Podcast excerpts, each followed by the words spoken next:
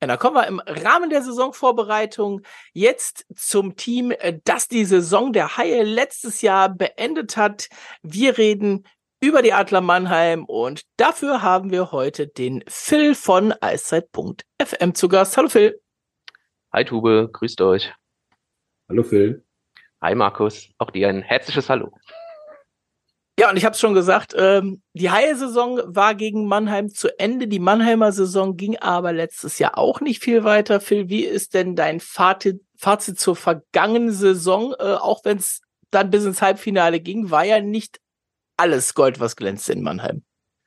Absolut nicht. Ähm, es ist letztendlich das eingetreten, was sehr, sehr viele in Mannheim vor der Saison befürchtet hatten. Es war eine Übergangssaison. Äh, du hast Bill Stewart schon auf der Payroll gehabt, hast ihn dann, weil er vorher Scout war, hast ihn dann das, dieses Jahr gegeben, in dem auch noch sehr viele Verträge gelaufen sind. Ähm, es war eine Saison geprägt von sehr viel Unruhe, sowohl äh, von außen als auch äh, von innen hereingetragen. Äh, du hast nicht konstant genug gespielt am Ende des Tages und ähm, natürlich immer hinter dem mit dem Hintergrund, dass, dass die Meisterschaft das Ziel ist. Äh, du hast einfach einen sehr, sehr hohen Aufwand und der Ertrag war dann ja das Halbfinale aus, in dem du dann aber auch aufgezeigt bekommen hast, ähm, dass du an ein paar Stellschrauben drehen musst, damit es in den kommenden Jahren und speziell auch in der kommenden Saison äh, weitergehen, ja, weitergehen muss, weitergehen kann. Ähm, und ich glaube, das haben die Adler jetzt gemacht, aber rückblickend auf die kommende, auf die vergangene Saison sehr viel, ja, Problemchen dich rumgeschlagen. Du hast zwar einen guten Kader auf dem Papier gehabt, aber der Kader zu keinem Zeitpunkt das abrufen können, was er vielleicht vom Papier her konnte. Hast auch ein Eishockey gespielt, was doch eher ja, alles andere als modern war am Ende des Tages. Mit sehr viel Dump and Chase. Und äh, ich bin jetzt kein kompletter Gegner von Dump and Chase. Wenn du es richtig einsetzt, ist das, ist das eine Waffe, aber das war dann äh, doch überstrapaziert und hier und da in, in manchen Situationen auch ähm, absolut ein Problem. Und natürlich ist es auch ein Problem, wenn du keine keine Mannschaft auf dem Eis hast am Ende, die dann als Einheit äh, funktioniert. Und deswegen kommt dann das dritte Jahr in Folge das Halbfinale dabei rum. Was, was sehr, sehr gut ist, aber für Mannheimer Verhältnisse dann doch letztendlich nicht, nicht gut genug. Bill, trotz Übergangssaison, Halbfinaleinzug, welcher Abgang aus dem letztjährigen Kader schmerzt am meisten? Das ist gar nicht so einfach äh, zu beantworten, weil es sind ja doch paar Abgänge dabei. Ähm, ich habe dann, ich wanke ein bisschen zwischen Nico Kremmer, weil ich ein sehr großer Fan bin äh, seines Stils. Äh, seit er von Köln damals im Sommer 2018 nach Mannheim gewechselt ist, hat er unglaubliche Entwicklungsschritte ähm, genommen und war ein ganz, ganz wichtiger Faktor in der Mannschaft, sowohl defensiv wie dann auch ähm, offensiv, was das Vorcheck zumindest anging und auch äh, das Scoring hier und da. Äh, habe mich dann aber letztlich für Nigel Dawes tatsächlich entschieden, ohne zu wissen, äh, wie er jetzt im gehobenen Alter äh, ähm, dann weiter produzieren würde. Aber so ein Nigel Dawes hat den Adlern doch tatsächlich in den Playoffs gefehlt und von daher ähm, würde ich ihn doch als schmerzhaftesten Abgang bezeichnen, vor allem weil jetzt noch nicht sein direkter Nachfolger bis zur jetzigen Phase der Saisonvorbereitung äh, ersichtbar ist. Ihr habt da einige äh, Abgänge gehabt nach der letzten Saison. Ähm, heißt aber auch immer, es gibt einige Neuzugänge auf der anderen Seite. Wer ist denn für dich der beste beziehungsweise der wichtigste Neuzugang? Also die Adler haben sehr, sehr viele gute Spieler geholt, die auch schon ihr Potenzial mehr als angedeutet haben in, in dieser jetzigen Phase.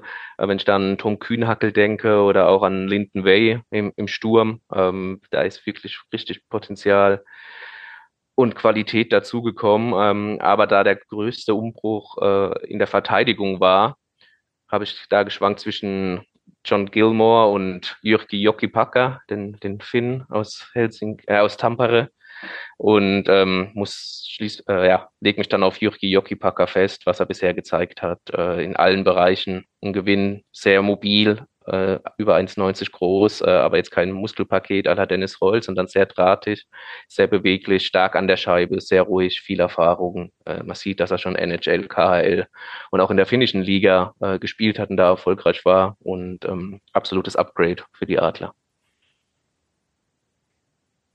Gut, dann haben wir jetzt ein bisschen auf die Vorsaison und äh, auf die neue Saison schon ein bisschen vorausgeblickt.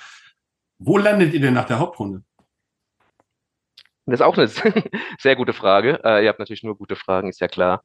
Ähm, vergangenes Jahr, als ich mit Tube äh, aufgenommen habe für euch die Vorschau, da habe ich gesagt, sie landen auf Platz drei. Es sind sie dann am Ende auch glücklich gelandet. Ich denke schon, dass die Adler einen Schritt nach vorne machen werden, ähm, dass es aber auch Zeit braucht, bis äh, mit dem neuen Trainerteam, den vielen neuen Spielern, das neue Spielsystem, alles passt und greift und ein Platz geht's nach vorne, aber nicht ganz nach vorne nach der Hauptrunde, also landen die Adler auf Platz zwei. Ich hatte mir schon vorab zurechtgelegt, äh, zu sagen, wenn du nicht Platz eins sagst, ist alles, was dann kommt, Understatement, Phil. Äh, ah, bei Platz zwei überlege ich fast noch, ob ich sage, ja, okay, damit, damit kann ich noch leben.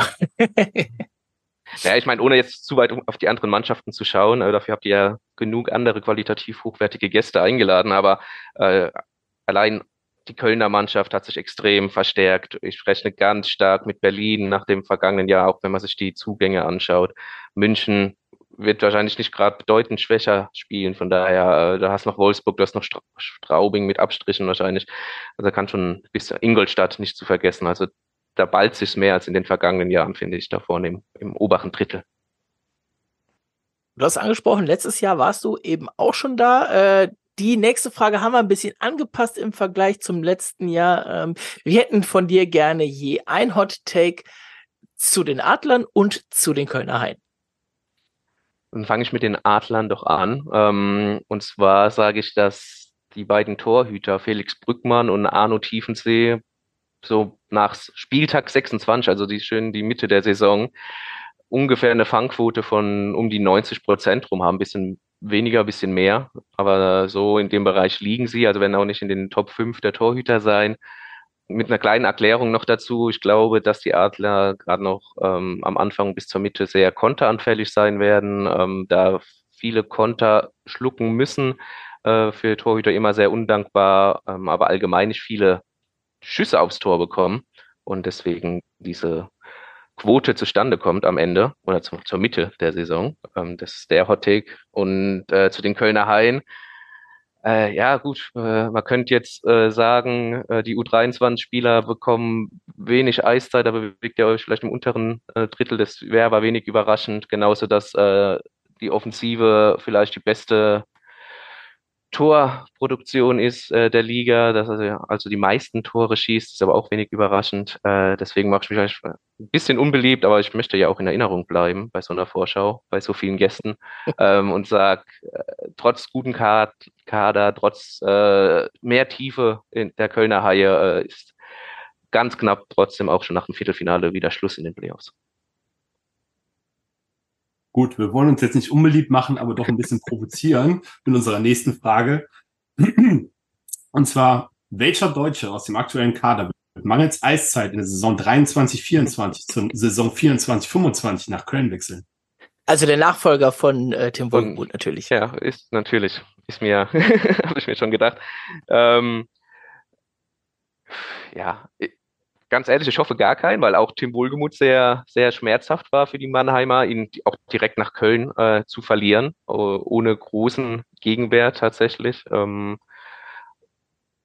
aber wenn man sich jetzt einen rauspicken müsste, könnte das eventuell Taro Jensch sein, wobei er in der Vorbereitung jetzt auch äh, Eiszeit im Powerplay bekommen hat. Das hat aber Tim vorher auch bekommen.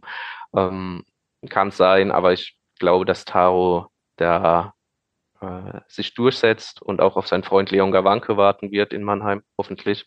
Und ähm, aber wenn man einen rauspicken müsste, dann dürft ihr euch auf Taro Jentsch freuen. Interessanter Pick. Da warten wir mal, wie das so nach Ende der Saison sein wird. Äh, ob das so kommen wird äh, oder ob das einfach mal eine leicht provokante Frage an der Stelle bleibt. Ähm, ja, ich glaube, wir können das Take abschließen im Prinzip mit dem, was wir letztes Jahr, glaube ich, zu München gesagt haben. Äh, wenn man sich den Kader der Adler anguckt, dann ist die einzige Mannschaft, äh, die die Adler über die Saison schlagen kann, die Adler selbst. Ähm, und das ist aber was, was in Mannheim schon tatsächlich öfter passiert ist. Äh, von daher darf man da gespannt sein, wie die Saison ein bisschen rein aufwärts laufen wird. Phil, am Ende natürlich auch nochmal für dich äh, die Möglichkeit, das Ganze ein bisschen zu promoten. Wo kann man was von dir lesen? Wo kann man was von dir hören? Genau, ich schreibe äh, hauptberuflich für den Mannheimer Morgen, bin der Sportredakteur und beschäftige mich zusammen mit meinem Kollegen Christian Rotter über die Adler Mannheim. Wir machen auch zusammen einen Podcast, den Adlercheck äh, für den Mannheimer Morgen.